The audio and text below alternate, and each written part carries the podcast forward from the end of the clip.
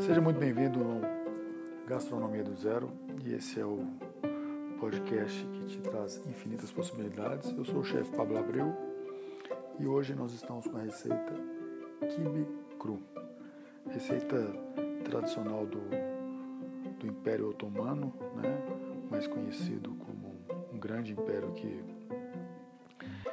teve uma longa história desde 1299 a 1922, que é onde predominou esse império e onde teve uma mistura de, de várias culturas, desde o norte da África, o leste europeu e o Oriente Médio. Então se formou aí o Império Otomano e uma mistura de, de, de raças, de credos, de religiões, que foi um dos impérios mais fortes que teve no mundo e que foi desfeito pela Itália.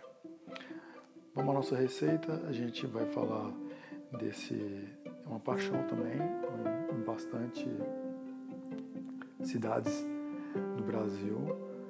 É, e a gente tem a nossa receita no restaurante, muito bem aceita, muito bem feita, muito simples, muito prática para você. Então fica aí que eu vou passar os ingredientes rapidinho.